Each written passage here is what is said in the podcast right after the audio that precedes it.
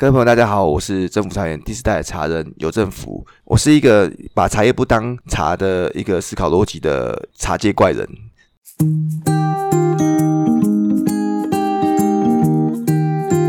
Hello，大家好，我是吉姆，欢迎收听以酒会友，和我一起认识新朋友。呃，大家好久不见哈。呃，原本我在录 Podcast 之前，我以为我可以两个礼拜录一集，但是现在大概一个月一集了哈。主要是因为。呃，毕竟我还是在经营酒厂了，然后我们现在有很多新的产品、新的活动想要推广，所以呃花比较多时间在思考那些东西上面。那大家如果喜欢吉姆老爹的啤酒的话，啊，其实是蛮值得期待的啊，因为我们现在在做很多新的东西。那其实也加上这个 podcast，我是呃有部分是请公司的同事帮忙做剪辑了，刚好最近离职，所以。啊，很感谢他帮忙做 podcast 剪辑。不过啊，接下来啊，这个剪接的工作会越来越复杂啊，我我还蛮担心会不会到最后一个月一集我都做不出来。不过应该不会啦，我会尽量把东西还是按时的推出。那希望大家嗯还是可以听啊，或许可以给大家带来一点收获。呃，这一集是访问政府茶园的邮政府。是我们白鹿红茶啤酒和很多茶类啤酒合作的茶园，当时也是想要找一个在宜兰在地的茶园来做配合，所以才会找到东山乡的。我觉得其实大家不见得知道，我不喝茶不喝咖啡的，所以我们的茶啤酒应该算是所有茶类饮料当中，就是含咖啡因的饮料当中啊，我会喝的东西之一。呃，大家如果想要尝试看看的话，这个在全台湾的杰森超市，就 Jason's 百货都买得到啊，大家可以尝试看看哈，很清淡的茶香。这一集也是聊一下，就是嗯，他们茶园的经营，还有台湾，尤其是在宜兰做茶园的一些辛苦的呃故事。那好。废话不多说，我们先来一段警语：禁止酒驾，未满十八岁禁止饮酒。那节目就开始吧。很多人会做我的，可能是我错误印象。我常常会呃听到很多人讲说，哦，其实很多外面买得到很多茶叶都是越南茶，或者是就是外国偷渡进来，假装是台湾茶叶。呃，这个东西据据你的了解。呃，常发生吗？还是在我们在哪里在哪里消费可以比较避开这种茶叶？呃，因为基本上，呃，如果在台湾来讲，因为台湾的茶叶需求量是不够的，对，所以它基本上大部分都是进口的。对，那进口进来台湾，呃，我先不讲红茶，对于乌龙茶来讲，其实很多乌龙茶很早很多茶商跟茶农，他就被邀请到越南跟大陆去种植了。对，所以进口来台湾，它也可能叫精选。OK，对，因为品种被移移出去了，所以等于说种出来的东西是一样。台茶，因为它还是对品种还是台茶。台茶十二号的精选，它被移到外面去种，所以它叫某程度叫台式乌龙茶。对。可是我们对我们来讲，这种进口茶等于说进来台湾，呃，一般消费者不知道，它用品种来看是不知道的。OK，OK，这样我懂，这样我懂，就是它名它名字叫台茶，并不代表它一定在台湾种。对，在台湾种。对。OK，OK，好。呃，你的茶叶都是在这边种吗？对，我们都依然是我们自己就在这边自己种，然后自己做自己卖这样。现在这样好做吗？因为像我们刚刚像你刚刚讲说，有这么多茶农，他们到越南或是到大陆大陆去去种，那他在那边种了。应该是不是因为面积重比较大片，人工比较便宜？这这这的确就是，这是一个台湾现在目前最大的窘境是台湾人工的缺乏，然后人工的贵，跟土地的资金、土地的租金跟资金都是贵的，所以很多人都外移。那外移之后，把那个茶叶进来台湾的成本是最低的。但这样的话，我们的优势在哪里？其实我们也思考过，说我们自己的优势怎么去跟这样的一个量体的厂商做比较。所以我们后来就是走向于像刚才前面讲的，我在做研发。所以我会把研发这个很着重在于我的我的这个呃环节内，是因为如果你没有研发，你就没有跟这些茶有差异性。因为这些茶，他们最主要是要走所谓的量制的，所以他们口味上就要跟那个立顿或者是国外的红茶一样，它有个一定的标准跟一定的味道，它是商业化的概念。可是对我们来讲，我们要的是呃特殊的味道。所以我们在做茶这个工艺上，我们是可以改变的。我们有那个技术性，所以我们可以做出假设今天金萱可以被我们做出奶果奶香加果香味道，嗯，然后让消费者说哦，这个好特别，是谁家做的？那就是我们的技术了，嗯，就可以我们跟他们做区隔的一个特色。另外就是我们走市场可能比较偏，有点像咖啡或酒的那种呃单高阶的单品茶类的，所以我们走的是今天这个气候做出来风味口味是这一批味道。那我们就这批十十斤，我就封存，就这十斤，下一次下一次就没有这个味道了。然后可以说我们这样一批一批封存，那消费者来喝，喝到喜欢这批就十斤卖完就没有了。所以你喝完这十斤，下一次就找不到同样的味道。哦，因为总像于走酒庄的经营概念，就跟商业茶就做一个区隔性。对对对，哎，其实这个 idea 蛮有趣的，我以前没有想过茶叶可以像像这样子这样子这样子做，所以所以最近其实很多人都在走一些风土的概念。对啊，就是风土的，像像葡萄藤一样，就今年产的跟明年产的不一样。对，因为今年有吹台风，明年没有。对，然后所以其实像呃，我们跟卷心跟君合作的金南乌龙茶的概念一样，所以我们在合作一些东西或者在发发展东西的时候，我们会先抓住它的特性，那只有这边有，然后又这边的气候产生出来的一个特殊风味，然后让消费者来，他只能是用收藏的概念，而不是用一般饮料茶的概念来看。其实我今天早上在读一篇文章哦，在讲嗯，现在今年。呃，台湾的国内旅游会很发达，但是有人在提出批评，就是说台湾的呃观光旅游都还是停留在一个很浅很浅的概念，这是前前前一个年代的思考逻辑。对，那呃，像你刚刚讲的那个很棒的 idea，就是说，其实甚至可以大家来这个地方来茶厂，然后去看看这个茶叶的。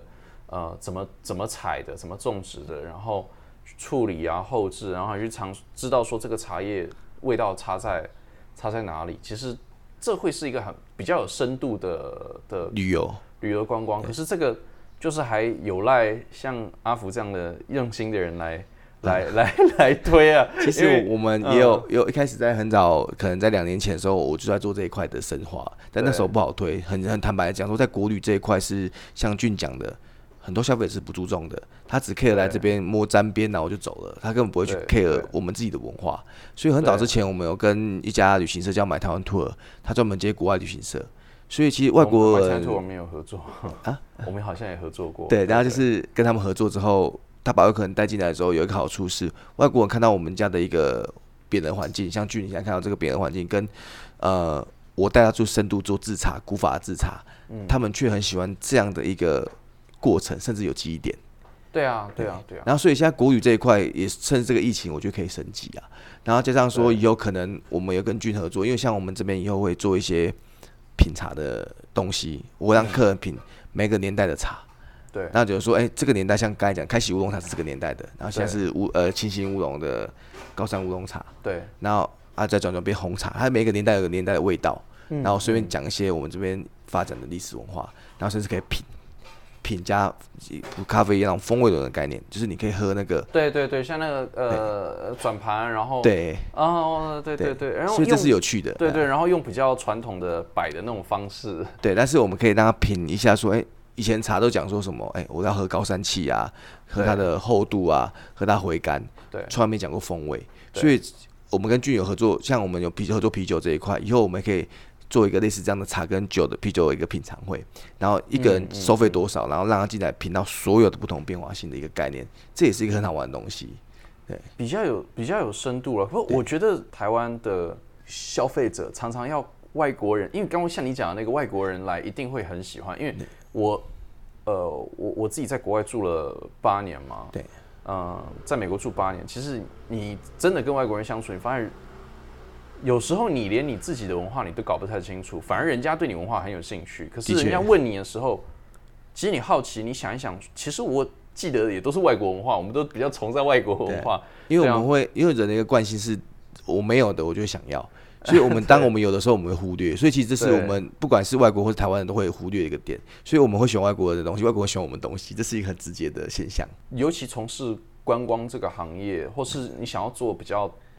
呃，把台湾的东西介绍出去，其实更应该要嗯去 focus，先了解自己是什么。对，再去那个，嗯，所以那时候我们其实也是因为这样，所以就跟军合作以外，我们有跟一些伙伴在地伙伴在做一些串联。那我负责把我的茶叶文化这件事情先做深化、了解，甚至考究。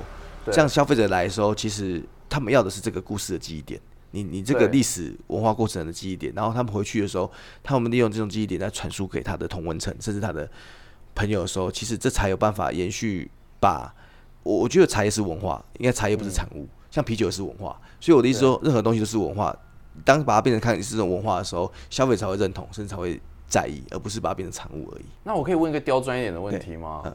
呃，这是一直我觉得我我好奇，然后我我我最近有在认真想的。呃，我们当然是希望所有来参观的人，我们跟他讲这个文化，然后他有心听，也想要了解了解，然后嗯。他听你慢慢听你讲完，然后他觉得很开心这样子。对。但是，嗯，不能否认，就是现在还有另外一个问题是，现在社会大家用社群媒体，像 Instagram、IG 啊，对，FB，尤其是 IG 了，他不见得需要这么深入。他们他其实只是想要看到东西，不止看到，而是有一个东西给他可以拍照，然后他拍照之后，下面可能留两句话、三句话。然后，呃，它有一个纪念可以做记忆的概念。对，反而他他真的要花半个小时，真的去深刻体验那个文化，反而他还是没有兴趣，他是只想要浅观光。对，就我们之前讲浅观光，刚刚讲浅观光那种感觉，他只是要要有东西让他拍个照而已。你觉得会不会有这样的状况？其实大概课程，呃，我遇到消费者族群，因为我接触，应该说我接待过的客群，大概有两种，就像一种就像军讲这种客群，一种就是真的很喜欢我们台湾自己的东西的客群。可是哪一种比较多？呃，当然是钱光光的比较多，对，这一定的。可是钱光光这一块一定要把握他的眼光，所以其实当我们在做一些呃，简单讲消费者进来我们这里的时候，我们有些东西要有特别到让他可以变成记忆点，让他传输出去。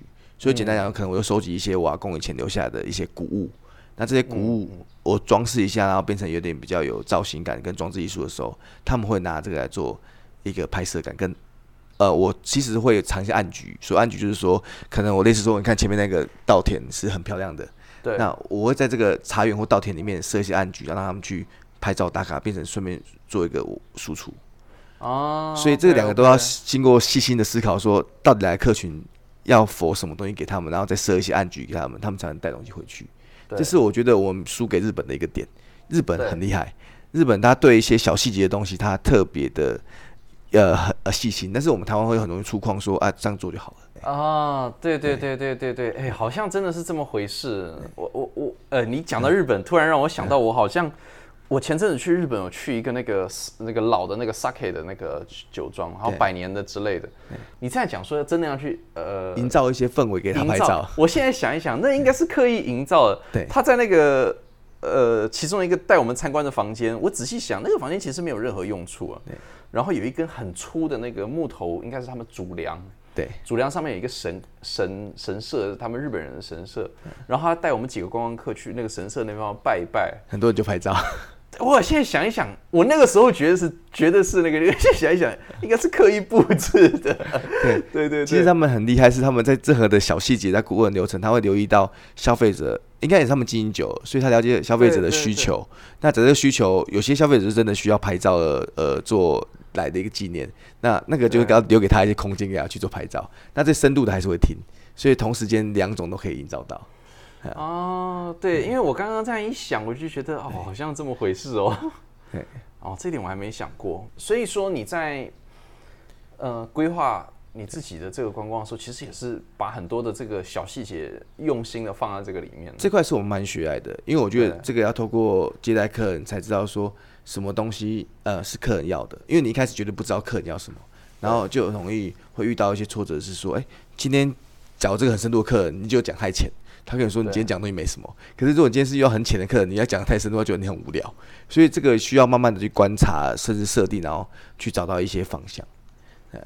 我们今天刚好都居然都讲到观光了，观光服务。我其实之前呃很多人也都会，跟其他做这个行业的人也都会聊到说，其实观光服务业很多人都觉得啊，观光服务业那个导览人员就是你叫他背一个稿就好了嘛，那个不需要很高薪。对，不需要什么，反正就是啊，可是像你讲的，其实一个真的做观光服务业做得好的人，他如果要值得那个，就是他会有那个天生他有那个察言观色的能力，他可以一边导览，他自己心里面可能好几套，然后今天他在介绍到一介绍到的时候，他可能感觉到这个客人想要听深一点，他更多内容可以拿出来，或者他觉得这个客人只是想要拍照，他可以。随时去调整他自己的角度跟说法，对对，观光服务的这个角度的说法，对，那这个就这个本身是一个，或许台湾很多观光业比较欠缺的，比较欠缺的很多观光业的老板可能或经营者觉得就是我制式 SOP 式的这种服务就 OK 了。我觉得他可能少了一个灵魂。我所谓灵魂是说，呃，像我现在认识几个伙伴，就不管是俊你们，或者是广生，或者是呃呃时光。就是他们在跟伙伴在做合作的部分来讲，我看到个点是，他们会带伙伴去体验一些正的过程，然后正的过程了解之后，他在心里会植入一些东西，他讲出来的那种灵魂感跟呃，就是那种你自己感受到灵魂感，在在传输给你的客人或消费者的时候，那完全是不一样的。我觉得那个灵魂感是还蛮重要的，因为他经过这样的深刻体验，他能感受到这个灵魂感，然后有那种感觉输出出去，然后那个细致感。有时候他可以慢慢感受到客人的感觉，那个他才慢慢做个进步跟跟修改，对，也是可以说是比较有在培养，就是大家的这个热情了。对，然后跟呃对这件事情的热爱跟深度。对对对，因为我常常讲说，现在这个年代哦，你如果做自己不喜欢做的东西，很痛苦，很痛苦，而且做不久，因为其实景气也经济也没有经济景气也没有像以前这么好，你不是说做什么都赚钱。对啊。对啊，所以你一定要，你不止自己要厉害，你自己要有本事，你还要自己很喜欢，你才会花多余的时间去做学习，去学习，你才真的有竞争力，要不然几乎是没有竞争力的。对，但是我觉得这样也好，是因为刚好一个时代的转化，因为像我们这代年轻人，我们会觉得说有些东西是有兴趣，然后甚至值得去钻研的，那才是我们要的东西。可是上一代是觉得说只要工作能活就好了。所以两个年代的那种呃思考逻辑还是会有不太一样。那所以像我们自己会觉得，哎，这个是好玩的。那当钻研下去，然后我们可以怎样用的方式去那个以后这个灵魂出来之后，这种深度建设出来之后，外国人进来的话，等于说我们开始做提前功课。国旅把功课做好之后，外国人进来的时候会更强壮。对啊，嗯，因为台湾以后我势必看好是它，毕竟是海岛国家。那我觉得外国人进来台湾以后的那个深度，若营造出来会更长，不是像现在观光，就是一般的那个观光工厂的那种那格局而已。对你刚刚讲的那个东西，我我其实常不好意思讲，因为蛮多观光工厂就是就是来客量呃越稳定的观光工厂，它越不会去思考改变这个东西，对，然后越越想要像刚才君讲的 SOP 化，对，因为这样子比较轻松嘛，可是。因为之前就有跟其他的做观光业的聊说，台湾的观光业会不顺利，就是为什么这几年大家都宁愿出国，不愿意留在台湾，就是因为观光 工厂没灵魂。不止观光工厂没灵魂，就是很多东西都 呃失去，是然后一直没有进步。对，因为以前曾经有一段时间还有大量的陆客来，那你其实用老的服务方式去服务去服务新的客人，大量新的客人，呃，可是当时来的陆客也也。刚开始嘛，它的新鲜感嘛，所以就撑过去。可是因为那个新鲜的来客量周期过了，补进来，再给你这个补进来的过程当中，你应该是设法做研发嘛，或者更新往上爬。对，可是台湾可能当时很多观光业就习惯麻痹，就接了接就接客人而已，他没有在做更新。现在呃，陆客减少了，然后相对冲击到，相对冲击到之后，发现说其实你自己的观光还是。十年前、十五年前那一套服务模式，服务模式并没有同步更新到该更新的东西。对啊，所以像上次我去看，因为我就是呃，我们那时候记得有一次刚认识俊的时候，那时候青年农民的身份去做的导览的时候，我听到俊整个的故事，我就觉得哎哇很精彩。我我觉得那个东西是灵魂，就是你这这个酒厂做做出来的这个灵魂。然后我看到的是说，你要你要这个灵魂让人家有记忆点之后，人家对你东西才会有办法。有有深刻的感觉，然后甚至会真的尊重他。对啊，对。啊，对啊，对啊。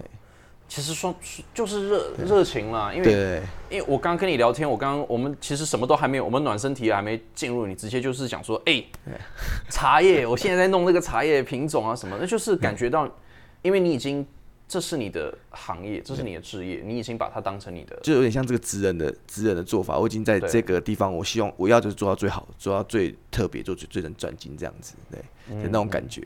这也是我就从日本那边学来，因为我觉得日本人在做一件事情的时候，他看似没什么，可是他讲出来的东西都很很强，就是那个职人讲出来那个力道跟东西，你都会觉得很迷人。他平常酷酷的没什么，他讲出来就哇，有个那种吸引力跟那种氛围就出来了。嗯，就是。嗯，你可以变成在你这个行业里面，你可以变成一个意见领袖啊，或者说，对，因为你有认真在做这个东西，所以你的人家给你的信用会信任感会很高很高，对，对，然后你就可以比较明确的去表达你，你去去主导说什么东西是，对，讲说什么东西是好的啦，对。对啊，嗯，这个还蛮蛮重要的，哎，我你讲说你来。我们酒厂参观是哪一年的事情啊？那那时候第一年的时候，呃，青龙我们有安排去你的酒厂参观。那年是哪一年呢？那年是你接待，好，二零一五吧。一五哦，那很早哎。对，很早之前。对啊，那我刚开的时候。二零五二零一六，然后你们那时候你你来做导览，因为那时候我们的那个呃承办人有邀请你来做导览。他那时候听到你讲你从酿酒的故事，我觉得那是很重要的精神跟灵魂，因为这个酒厂要创办之前一定有一个过程。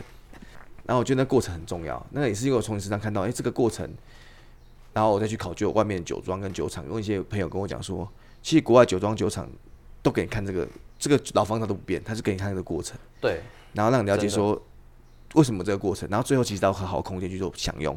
当你了解的过程中，真的那种感触很深的时候，你在喝这个酒感觉是不一样，跟你突然直接进去喝酒或者喝茶，那感觉完全是不一样的。对，那氛围的差异了，氛围的差异性。对啊。对啊，这因为像像我我刚刚讲说去去日本，日本他们很多酒庄也都是其实就是百年老房子，对对，然后刻意把它留下来维持在那个样子，不要让它不变。就像我们这现在空间，俊康的空间，我开始我很讨厌，我我觉得这这里很像宫庙啊，很丑啊。我爸用的这样子，后来我我我那个接的外国客人，我才知道说我错了，我是用台湾的角度来看。完全错！哇，这个东西外国来看，哇，这怎么？然后扁了写成这样，然后匾额历史，因为那不同的像那个红纸有没有？对，红纸，然后最后变木匾额，然后最后变成这个金字扁额。对，它整个过程啊，写字的什么东西，外国人都会问。他对中国字的一些，呃，为什么要这样排版这样写，他都会问。所以我才了解到，我完全都被打醒了。我 我我我原来是他们喜欢这个。那我觉得随着台湾的年轻一代，对。呃，尤其都市小孩，像我台北长大的小孩，我嗯，我我我自其实我自己有想过这个问题。我常常在，我常常觉得我在我的很多朋友当中，我是少数对，就是少数这样讲有点吹牛。可是像我今天我进来你们这个地方，我看这个匾额，我看了，我也是想一个匾一个匾额读，然后我会想说啊，这个，然后试着我也看不懂，可是我会想试着去欣赏那个。刻那个字体啊，或是试着那个，我不知道是因为我呃做了这个行业，我有这样子的认识，还是我年纪到了，还是嗯，我因为我在国外待了八年，嗯，有时候台湾的文化也陌生了，对，还是说因为我是因为我台北市长大的，我们我从小就跟比较传统的。因为都市里面的小孩本来就比较对这种传统东西比较有距离距离感，他们反而看到这个东西的时候会觉得，哦，觉得很酷，对，以前没有的东西。我想，对啊，我自己有想过这个问题。我觉得自己有，我看我是这样看的，就是说，呃，当我们真的是我们，当我们太习惯或是太常看到这些东西，或是呃，因为接触的东西，呃，太久，因为小时候可能影响，可是太久没接触之后，其实心里有一个种子在里面。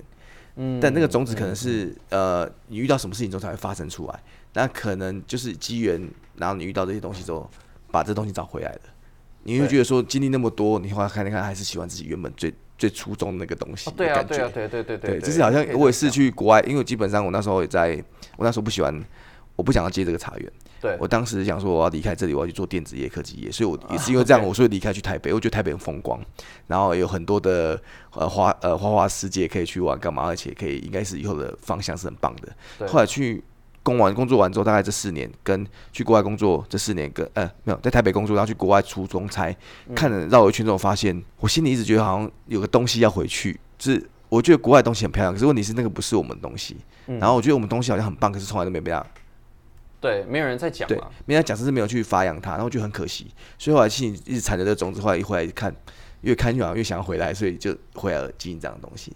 所以其实我觉得都有这个种子在，只是这个种子那时候发散而已。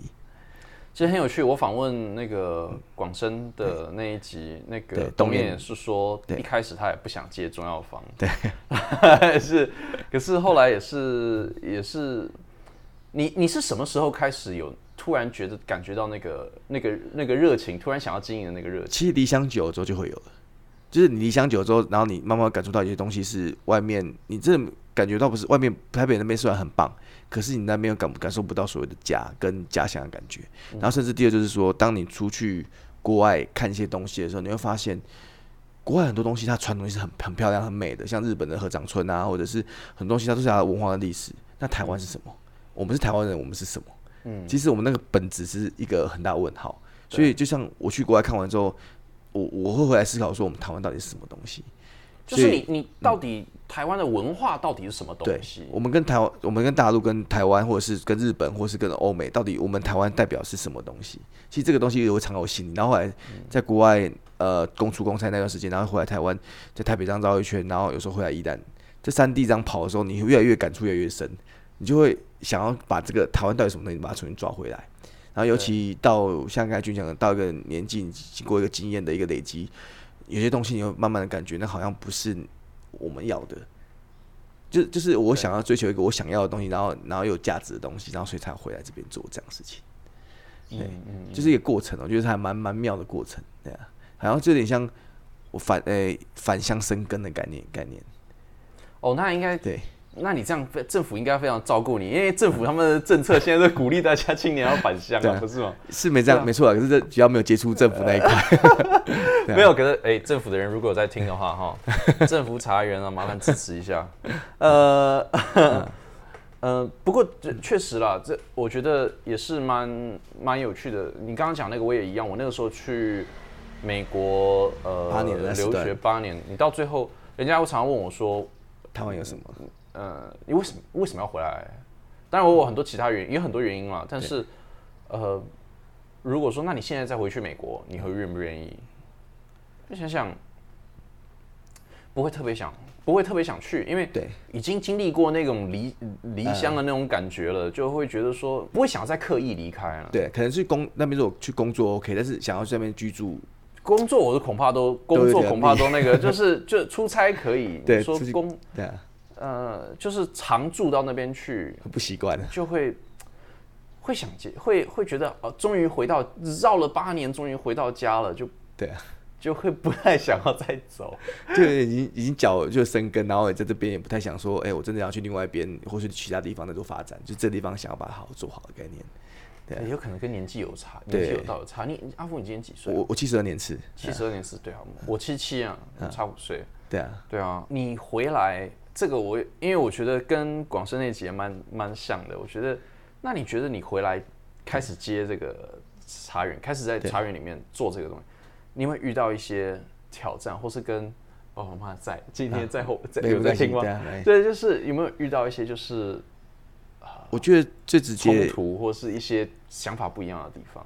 一定有，刚刚讲到一些，对，一定有，因为其实呃，简单来讲是，当然我一开始我就跟我爸革命这个变的事情，然后但后来慢慢的会被他同化。但是我觉得说两边都有在都有在有冲突，有的部分同化，应该是说，其实当时我觉得他们的服务模式就跟现在的公共的概念一样，当时他们老旧的服务模式或者他们的销售模式是有问题的，所以造就时代淘汰掉他们，他们有些东西卖的不好，所以我想要改变。可是，在改变的过程中，他们会觉得说，他们做好好的，为什么要改变？对，所以这种冲突是每天都在家里都要上演的，只是就一定要有经过 吵架，或者是说经过一些呃争斗，然后才会达到一些平衡。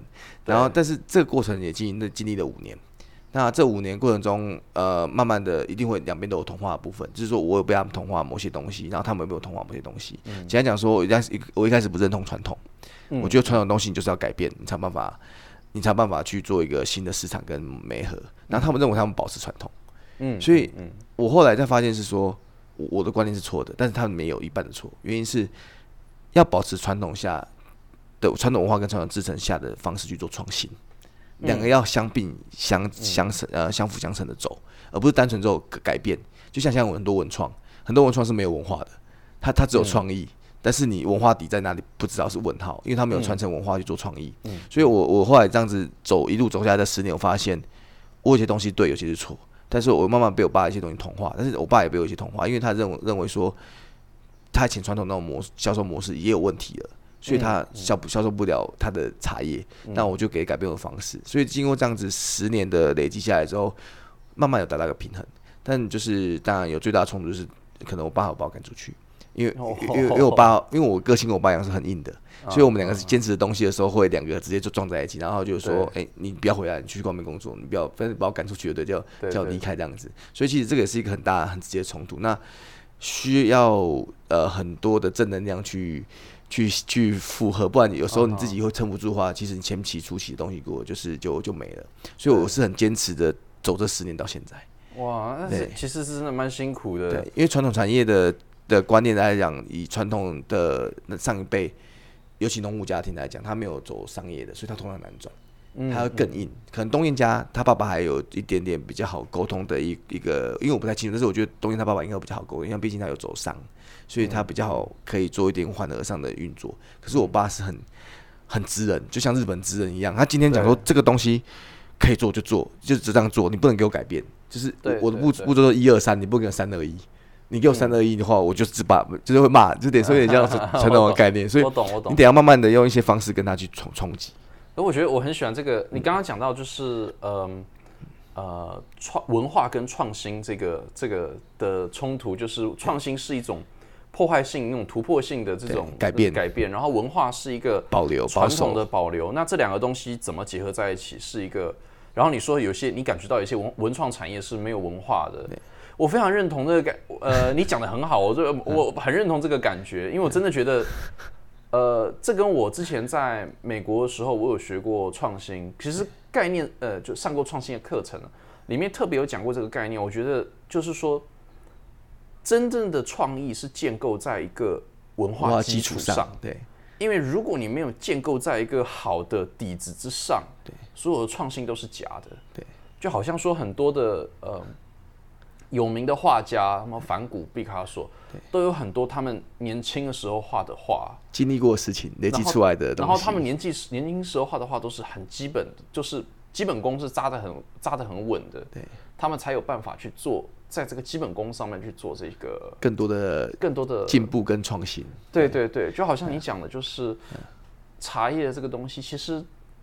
你建构你是建构在政府茶园，今天是建构在这个传统的这个做茶的这个基础之上，去做呃更多的结合跟创新。对对对，而不是说就是都不要重新，我们重新开个茶品牌这样子。我觉得这个概念这个概念很好。所以那时候我也是经历过这一段，才慢慢感受到所谓的我们自己是什么的文化的重要性。所以我其实一直在考究所谓的宜兰茶文化。从清朝到现在整个辗辗转过程的变化，然后我也在思考说，我用什么方式去呈现这种变化是最好的，让消费者可以可以让这种深度消费者喜欢，也可以让这种浅度消费者都可以有有一个概念的方式，所以这也是我的功课啊，我自己在考究这块功课。你是学什么的？我其实我是学电子相关的，我写城市的。对。可是因为呃，可能我对艺术这一块或是文化这一块，我在。我在高中的时候，我接触到罗东政工所的一个林美月老师，他把我们带进文化那个产那个区块，所以带进去之后，我才认识了像黄春明老师啊，就等于说我对文化界这一块其实涉略一点朋友，那才了解到，其实因为那时候植入这个文化的种子，加上后来出去外面这样绕一圈，我才发现很多东西是需要回来重新经营跟保留，然后去包装的，而不是直接拿破坏掉之后再去去保留这些东西，因为破坏掉没了就没了，对啊。真的非常非常非常的那个，因为因为你你讲的那个东西，我非常有感触，因为我真的觉得，呃，文化台湾真的很需要文化的文化底蕴。哎，那个你有去呃，最近那个新芳村大稻城附近有个新芳村，它是以前那个啊，我知道我知道，我还没有去过，它还在策展，对。然后那时候顾伟在策展，然后说有机会你可以去看一下那个他们那个建筑，他有把它修复回来，可是他是考究去修复，对，好像那个大稻城现在有在做很多那个。我我广告一下，我们台我们吉木台刚好在台北有一间那个呃呃啤酒吧，呃酒吧呃不是只有卖不是只有卖啤酒，也有卖好呃也有卖好像有卖茶叶卖茶跟跟吃的，所以大家可以去一下，去走一下，走一下。好，可是呃，我之前好像那个大道城那边有在带那个导览，导览，然后会就会去看那个地方。对，那你觉得你做，你说你做十年了嘛？你觉得你做政府茶园这十年，嗯，你最有成就感的东西是什么？就是最大的突破啊，或是什么让你觉得说？觉得好像做点成绩出来了。其实我觉得最大突破是让人家认识宜兰茶，嗯，因为宜兰茶在在台湾你整个区块讲是不有名的，不被注重的。一般大家比较注重是高山乌龙茶，或者是可能比较呃像平林包种茶，因为我们宜兰前都是帮平林做代工茶区，嗯，所以我们宜兰人的概念是说，呃，我只要有收入就好，所以我就帮平林做代工，但是却没想到说自己也是品牌，自己也是有自己的特色，对对，所以我觉得，我觉得这个里面最大成就是。我发我认为我自己把宜兰茶被其他人看到了，然后翻转的一些概念，而不是宜兰茶就永远是代工茶区，然后让一些年轻人跟进，就是我们后面也开始有一些年轻的青农跟进回来在做茶这件事情。对，哎，我觉得宜兰真的，宜兰尤尤其你刚刚提到观光，宜兰离台北这么近，可是又是嗯大量北部观光客可以来的地方，又这么近，嗯。用这个角度去重新推广宜兰的茶叶，真的是很棒的、很棒的事情啊！对，其实等于说我们会重新去定义这件事情。可是我发现我这十年开始也有一个问题，就是我会固化。为什么固化？就是我会固化在这个环境，所以其实我当时一直想的是说，呃，我会被这环境的固化，所以我一定要到外面去被刺激。所以也也另外一个我觉得很棒的是认识俊，认识很多伙伴，然后认识大家之后，我很多东西因为你们而被刺激。而产生更多想法，所以这是我觉得还蛮值得，对，就是找到一些有共识而且有共同共好的伙伴，还蛮好的。对啊，我觉得，嗯，我们都不算很大的公司了，但是都是其实都是小中小型企业。可是，嗯，大家如果可以呃团结一点的话，然后也不要说团结了，就是说大家可以互相合作、互相配合，其实可以做出很多。不同花样跟甚至我们异业结合的一个新的面向，这也是我觉得传统产业很容易被包覆的一个点。因为传统产业很容易就是我看茶就是茶，我看一个东西是永远是一个一个走向，他不会去把周边可能性的面向去做一个结合甚至发散。可是你会你呃，这我闲闲聊，你会不会觉得现在那个有些合作，有些合异业结盟合作的东西太奇怪了？我前几天吃到一个那个某牙膏品牌，我看到。做的那个蛋糕，哎，看到那个真的那个，我一边吃一边学，一边想说，这个这个异业结盟这样 这样对吗？好，maybe maybe 很有创意，大家会拍照嘛？对，可是嗯呃就。真的是有有点过过了，有一点有一点想，有一点对啊，呃，或许在话题上，行销话题上是一个很强的一个话题，但是大概好像是昙花一现比较多，这个商品好像比较没办法长久的感觉。我前几我前几期有问，有跟那个在在经营 IG 的一个蛮有名的电商人士聊，然后就有聊到说，到底是。只要曝光都是好曝光吗？还是大家有在讨论，讨论度高，真的都一定是好事吗？对啊，大家，我想你在做这个东西的历程上，嗯，也应该经历过一些，就是消费者可能不太了解你的过程，过你的东西。那你有没有听过什么消费者跟你讲过什么话，或是问过你什么问题，或是对茶叶有什么错误的了解，让你听了觉得？很有趣，可以分享呢。就就是呃，应该说，我有有个印象蛮深，是有客人，他不用讲他们名字，就有有客人就跟我讲说，假如我随便做，我说我做蛋卷好了。嗯。然后因为我觉得吃的东西或是商品东西很主观嘛，然后就问我说啊，这个东西不好吃，你不要做，会坏坏你的品牌。然后会对会有很直接的一个一个就是呃，当然就是很直接会跟我们讲这样说，哎，叫我们不要做这件事情，把茶做好就好了。对。然后这个是比较老派，可还有客人是说。呃，但是有一客人比较直接，他就会因为不了解我们茶嘛，他就直接说啊，宜兰茶，宜兰茶有什么好茶嘛？然后用高山茶直接来来用比较批评的方式来批评宜兰茶，然后说宜兰茶很很差或或什么的概念。所以其实还是会有这样比较主观型的客人，那当然也有赞许型的客人。那有一些客人就觉得说，哎，我们现在做的东西像跟君合作啤酒、跟东烟合作的东西，对，哎，他们会觉得。很棒，因为有达到他们需求。那这方面的年都比较偏年轻人的那个区块会比较多。然后，所以我觉得客户群在分享这些东西给我们，我们都吸收。然后我们会达到一个呃，可能慢慢的去做运作跟转型这样子。对，宜宜兰茶，我好奇宜兰茶是种在哪里啊？宜兰茶其实，在我们大概有四个区块，就是礁溪，然后大同，然后玉兰，呃，大同玉兰要三星，大同跟玉兰是同一个地方，礁溪跟大同跟三星。东山哦，大同玉兰就是也算比较山里面的对，然后就是比较偏呃山区块茶叶这样子。然后礁溪这边也是在山里种山边，对，可是礁溪慢慢的萎缩掉，因为建设，因为很多饭店建设啊、企业建设啊，就慢慢的萎缩掉了。对，然后呃，三星也是属于丘陵地啊。对，三星跟我们这边接近。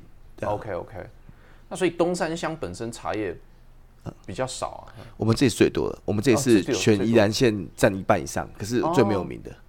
对，因为所以其实也是说我们为什么要翻转它的一个原因，因为大家会现在客人会讲说，依然当刷点波米啊，就是他们会很直接用那种乌龙茶的方式来压迫，然后那时候说心里很不舒服，但是也不想跟他讲太多。对对对对，不过就继续努，因为一定是你要持续的努力，然后慢慢慢慢大家会被认同，会被接受。对，哦，我我都还不知道这个，我不知道这个东西，因为其实像之前那个我们东山乡公所有去去那个日本那边推广。然后日本，他跟日本现刚好谢长廷也有去嘛，然后谢长廷刚好住住宜兰，然后说我们东方乡长就拿西拿茶一个谢长廷，的人说，我住宜兰住那么久都不知道宜兰有茶，但是但是有有同样的概念，所以其实最主要是我觉得我们行销不利呀，所以他们讲说宜兰到底哎宜兰有茶吗？所以他他他他他在台湾是住在他在住在呃山西那边哦，他应该说他其实有房子在宜兰，那他本身如果休假会来这边住。可是他平常都在日本做那个呃主办嘛，对，然后所以他那时候我们去推广，说他来接待我们的乡长去做一个招待的部分这样子。哦，蛮好笑的，不知道 就是呃，不过我我是一直知道三星三星那边有茶，我只是不知道呃原来东山乡这边东山是最大产区，大概呃假设如果以一百五十公顷，一百二十或一百五十公顷，我们这边占了差不多七十块八十。哦，那礁溪最小。那为什么台湾人会觉得茶要高山的才好啊？那其实是一个呃历史发展过过程，就是原原本当当时我们最开始是石定平林那边有茶，清朝那时候那边石定平林有茶，所以才有你新芳村那个鲁冰花嘛。对对对对，那个 那个过程，新芳村以前那时候就是把他清朝的时候把我们台湾石定那边茶输出到国外去，所以呢有有一本有三本书叫《茶艺人茶记》和《茶人艺记》，然后他就在画那个过程漫画。然后，然后那边就是先输出。然后那时候石定跟平林开始种茶的时候，我们这里清朝有在种茶，所以其实一开始发展是从这个地方开始。然后日日据时代的时候，其实那个呃日月潭没有茶，就简单讲是说台湾其实都是有茶，但是因为那时候都是走平地。那后来越来越觉得说那个南部的气候是稳定的，嗯，因为这边常下雨嘛，气候不稳定，所以南部那边才开始开发种茶，从南头的山下开始种到山上去，然后才往高山。高山上去爬，就发现越高的越适合做乌龙茶，嗯，然后才可以慢慢的往上爬上去，就变乌龙茶，就从七零代、八零代开始就，大家就一直讲高山乌龙这样子。对，它其实它历史不长，七高山乌龙茶大概只有将近快三十几年历史而已。所以真正来讲，有历比较历史，就像洞里乌龙茶茶区啊，日月潭的老茶厂，大溪跟石林平林跟宜兰这边，其实都是比较老茶区。哦，对。所以那个过程是因为时代转变啦，因为其实那时候以前喝的茶，就像我刚才讲，开禧乌龙茶是以前喝那个茶的味道。对。可是太厚重，因为那个地方是农务时代喝的，因为以前做农或做工，我一喝就要回甘。对。所以它口韵就很重。可是现在喝茶是，我喝清香清甜型的，我不想喝厚重，因为是工工商工商咨询时代，我都坐办公室，我没有流汗。对。所以高山茶就因为这样清香而变变成主流。哦，所以它是时代茶的概念，就是说可能这个时代是什么背景产生出来的这样一个茶的一个味道，然后像现在的时代就是产生高山茶的味道。哎，茶，呃，我再问一个问题啊，呃，这个比较科学一点的问题，茶叶里面的咖啡因是有会口跟它口感有差吗？呃，其实应该说咖啡因跟口感其实有稍微一点点差异性，但是不会太强烈，因为咖啡因最主要是如果要是讲到多寡啦，以多寡来讲。你要是看到越深越绿的话，咖啡因就越重，就是那种颜色越青色啊，或越越绿色那种咖啡因越重。包种是不是？对，类似。然后红茶的话，红色的话基本上就会越越没有。但是这个又有另外一个呃变因，就是说你常听到阿萨姆红茶。对，阿萨姆红茶，国外红茶是大叶种的，所以它咖啡因含量是我们以台湾小叶种的很多倍。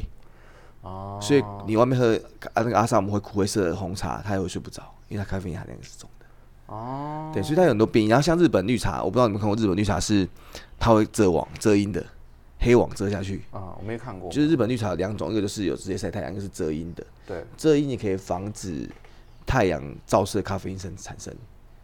哦，跟日晒有日日晒有关系，跟日晒有关。所以其实你看高山茶为什么比较不会苦，更不会涩？因为咖啡因跟耳茶素成正比，然后耳茶素越多就越涩嘛。所以那个高山茶因为日在日照少，所以它的苦涩感最低的。啊，咖啡因也比较少。对，它咖啡因比较少。然后，但是平地是日照多，咖啡因就会多，然后苦涩感就比较重。哦，对。那为什么你们做的不会苦涩？我们的制成上面我们有改过。其实我们在茶叶在这块有经验，是我们要符合现在消费者，所以我要把那个质地再做细一点。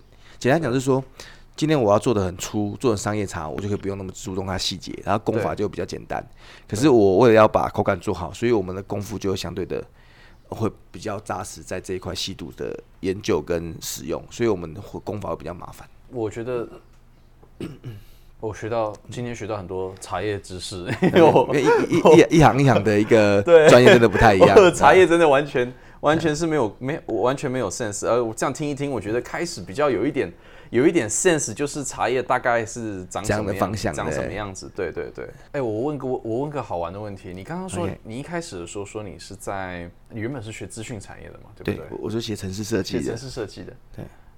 呃，你。经营茶园呃茶园这十年时间，对，有没有什么地方是意想不到的？你在写成你以前念城市设计念书的时候的技巧，可以刚好可以派上用场呢？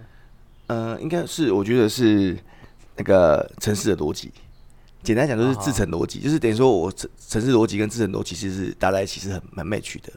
啊，所以那个基本上我在写城市的时候，我就会思考说，呃，他大概怎么做是 A A B C，然后怎么去做一些设定，可能流程东西。那制裁也是一样，制裁是 A B C，只是说我们中间怎么去跳跃。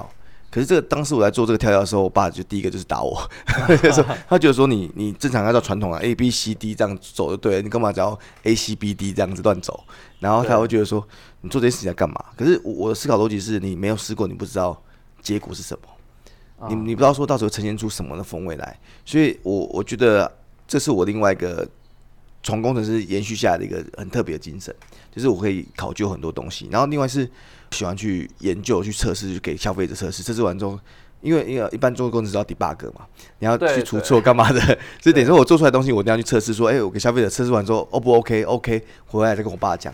让他知道说这结果是什么，就等于说你把 debug 的技能拉到你的做做茶叶做茶的概念，所以我一定要把这些东西做一个 debug，又回来做记录。因为工程师做习惯就是你要把所有的过程跟就出现的问题做个记录，对对，才有办法去考究下次你在做这个东西之前的一些减少那个时间，甚至可以知道问题在用比较科学的方式去做比较传统的东西，有有点像这样概念。可是我爸一开始很不能接受，因为他觉得传统的东西会因为气候天气变化的变异太大。可是我认为说你没有把这数据。把它做一个整顿跟呃了解的话，你下次在做的时候，你不知道你的变音在哪里，很容易被一些其他变音而而左右。对，就是带一点带一点那种科学啊，或是比较比较呃比较用数据的分析的方式来做一个导入啊。这这是比较跟我爸他们的概念不一样，他们都是完全靠身体的感触来做无感 来感触来做茶，这是传统师傅的概念，就看今天气候变怎样，那我就走那个方向去做执行。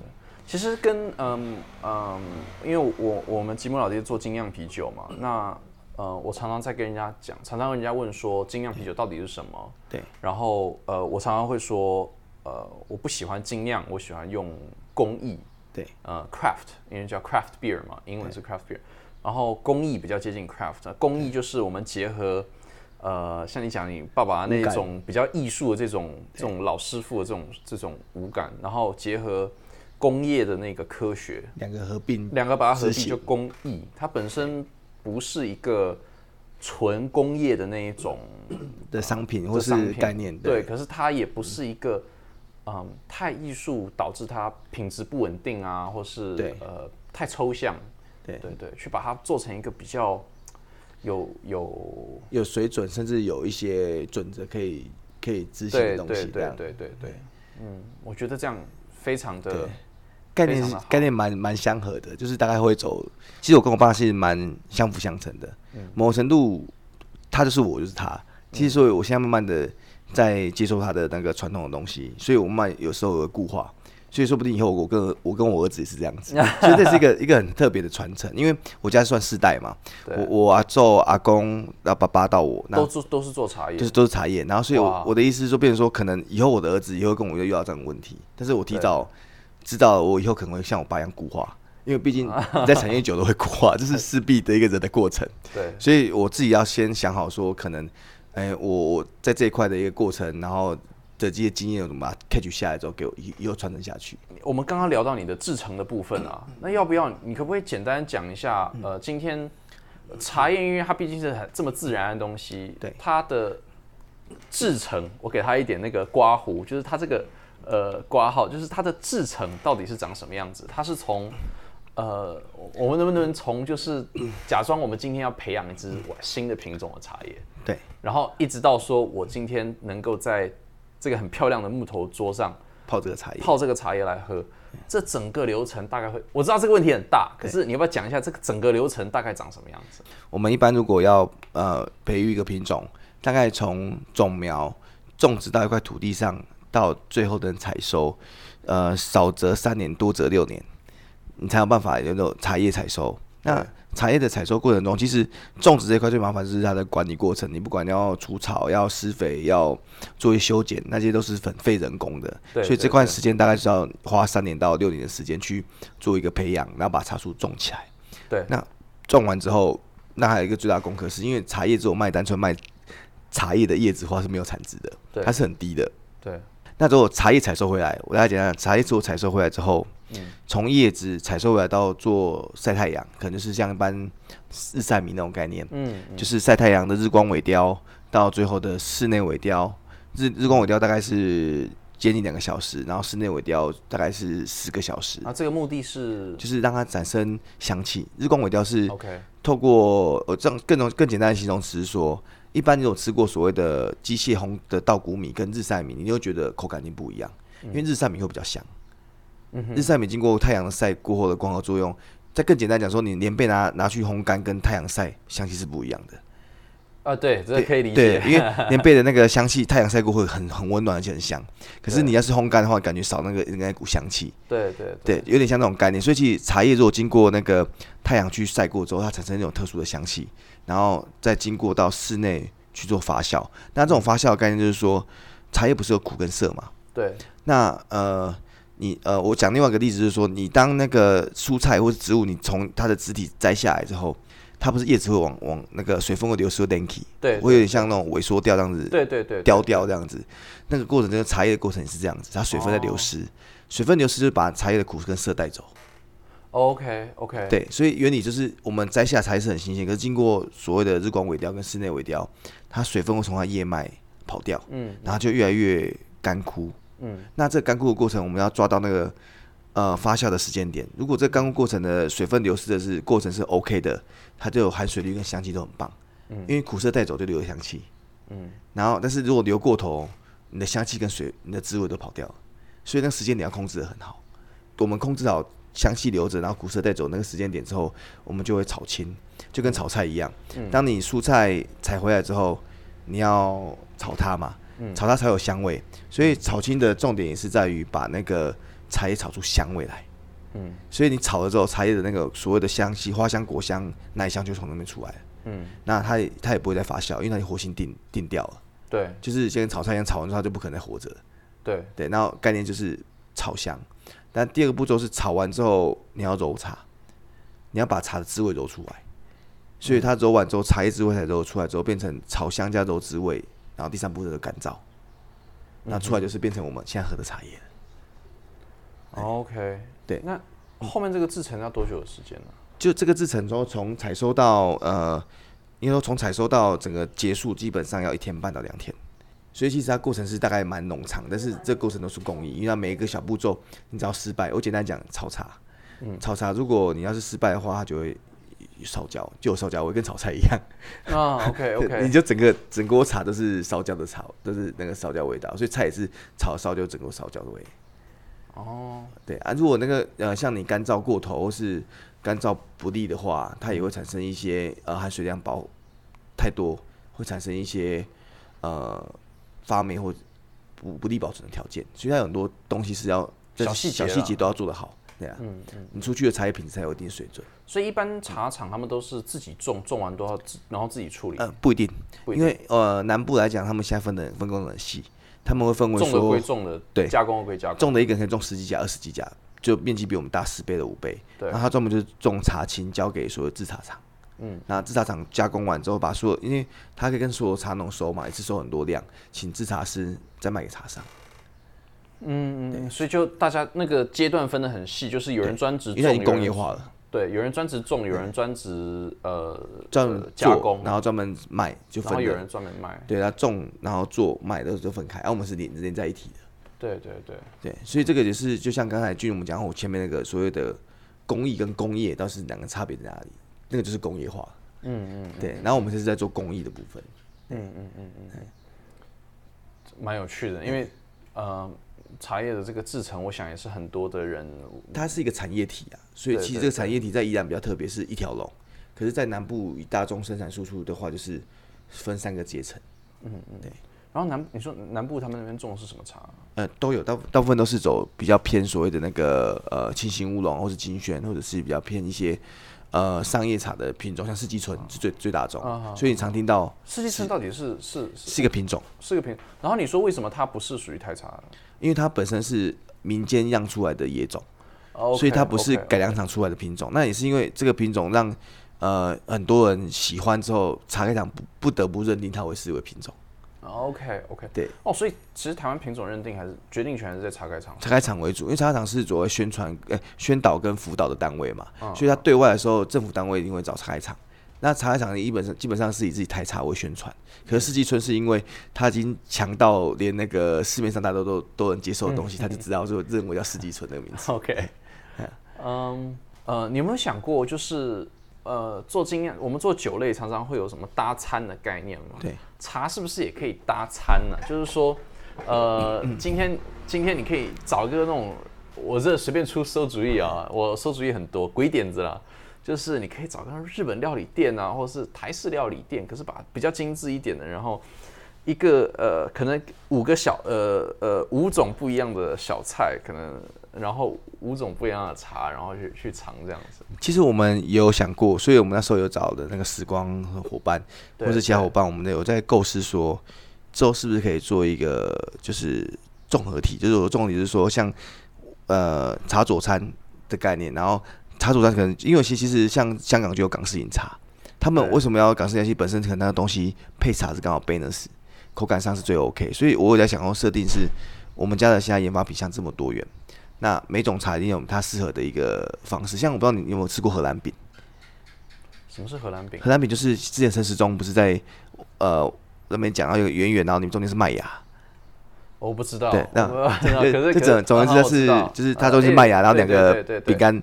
加在一起有没有？对对对。然后它麦芽是很硬，然后这个东西我觉得蛮特别，是我那时候有去台北华博那边遇到一个客人，他教我的。他说：“你用这荷兰饼，然后你把这一杯热的红茶，嗯，放在那边很热的红茶，你把荷兰饼盖在上面，嗯，那盖完之后就是吃荷兰饼再配茶。那你知道这原理是什么吗？他会把它融融软，对他把那个饼干融软，然后再吃那个麦芽糖的饼干的时候再配茶，刚好备的是不用再加糖。”口感很棒，所以，我我的意思说，台国外有很多这样的吃法，连日本都有抹茶吃法。对，但台湾茶却没有这种一种比较新的商业模式跟新的一个营运模式，让消费者有有 surprise 的感觉。就是说，其实我觉得这是应该观光业的人该做的事情。对，但是你到一个观光景点的时候，呃，你可以去体验这一种比较更体验式的深深度，然后有记忆的，从吃的五或是五感里面去感受到这感觉。对我当时我们在做。开啤酒厂的时候，我们也是用呃，就是三个三个小杯的啤酒嘛，然后都是不一样口味的。那个时候有这样做，就是做三个不一样的那个零嘴，然后就是刚好可以配这样子。其实我当初还有个想法是，这是比较后面可或许可以慢慢做。其实我们要考究宜兰的饮食文化。嗯，那哦天哪，如果可以做到超棒。对，然后我们也在考究说宜兰人到底吃什么东西。那这个宜兰人传统的小吃配什么东西？的那个搭配感，然后搭配的起来 OK，其实它就是一个 set，又来体验，就是我今天来自这个空间，你吃到是宜兰的在地的特色的饮食文化。鸭嗓，然后那个那个，我很喜欢，我很喜欢吃那个叫胆干，是不是？高啊，对，对，胆干，对，胆干，哦，觉得我超喜欢吃那个，超荤荤瓜，我们叫呃，对对。对，粉干，然后粉干，对，粉干，然后对，等等的什么样，这样然后搭搭配什么样，对，配起来，其实你来宜兰这一趟，会发现哦，这是宜兰的呃饮食化的东西，加上依然酿出来的酒后茶做出来茶，那种质感会，我觉得印象很深刻，而且可能单吃很难吃，因为单吃像鸭掌太咸。对对，像鸭掌太咸，那你有什么东西可以搭配起来，然后变成搭这个是刚好一个？其实是可以做，可是就是我我觉得到最后到最后还是台湾的消费者自己要愿意支持自己的文化，而不是说他还是很渴望就是对。可是我觉得这个文化可能要重新塑造，因为我自己发现依然很多好吃的东西都太传统的形态，他他没有把它重新呈现出一个。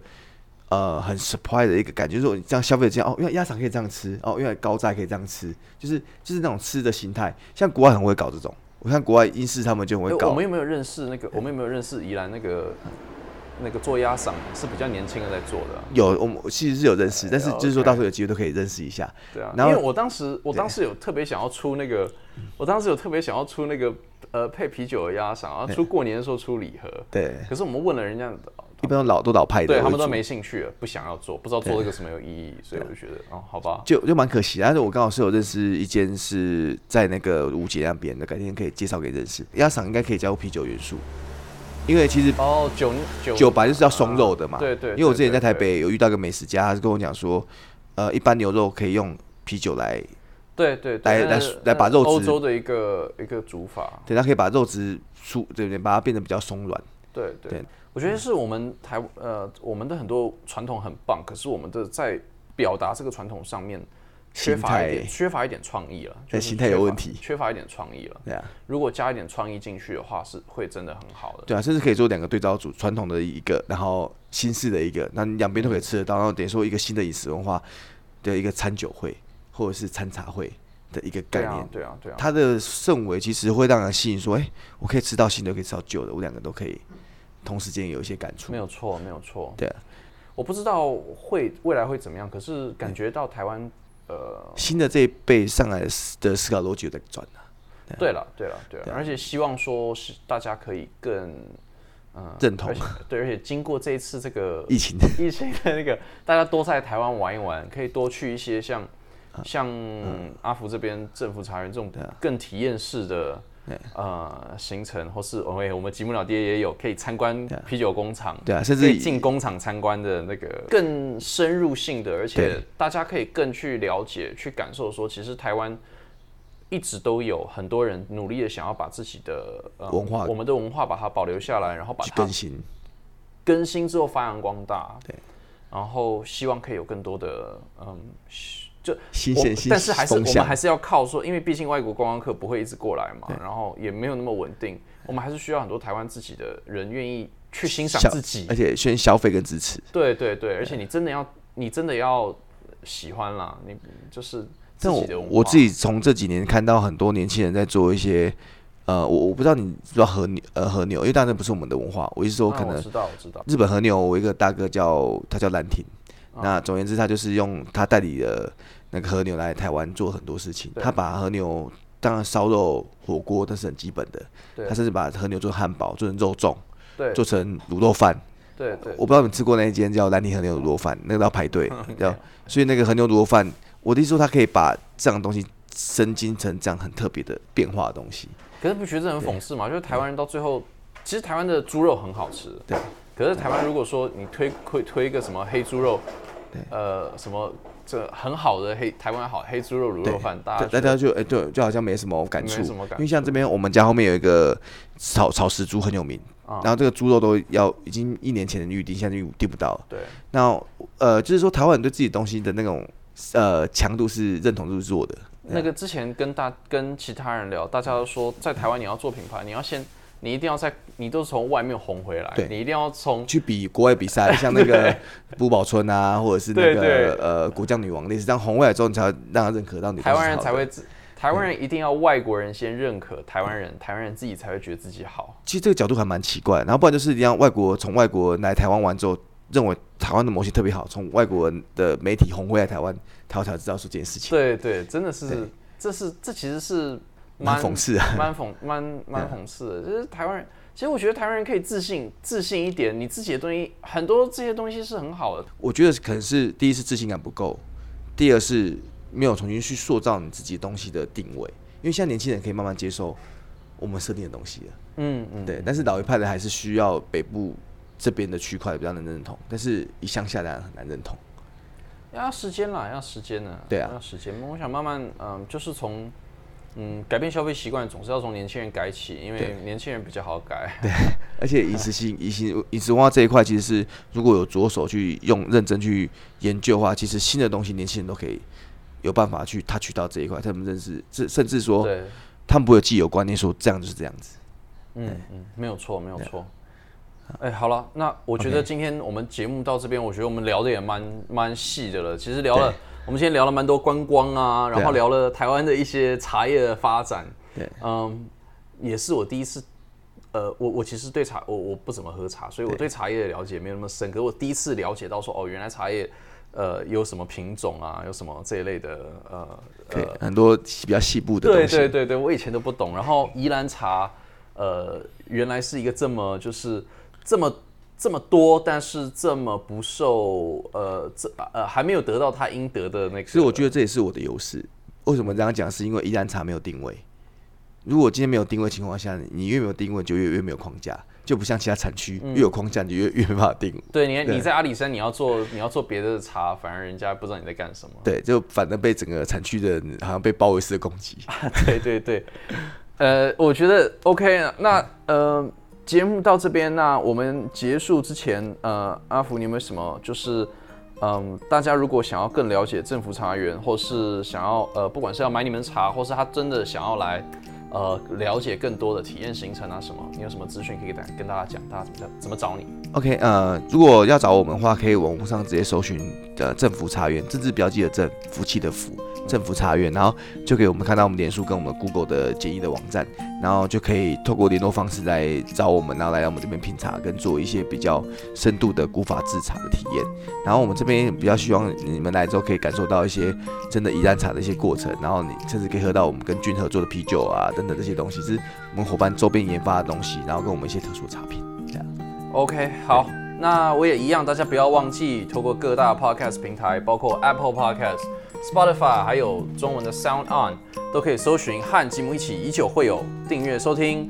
如果喜欢的话，请给我们五星评鉴哦，在 Apple 上面给我五星评鉴，然后留言鼓励我们，呃，让更多人可以收听到这个节目。那谢谢大家，我们下次见，拜拜，拜拜。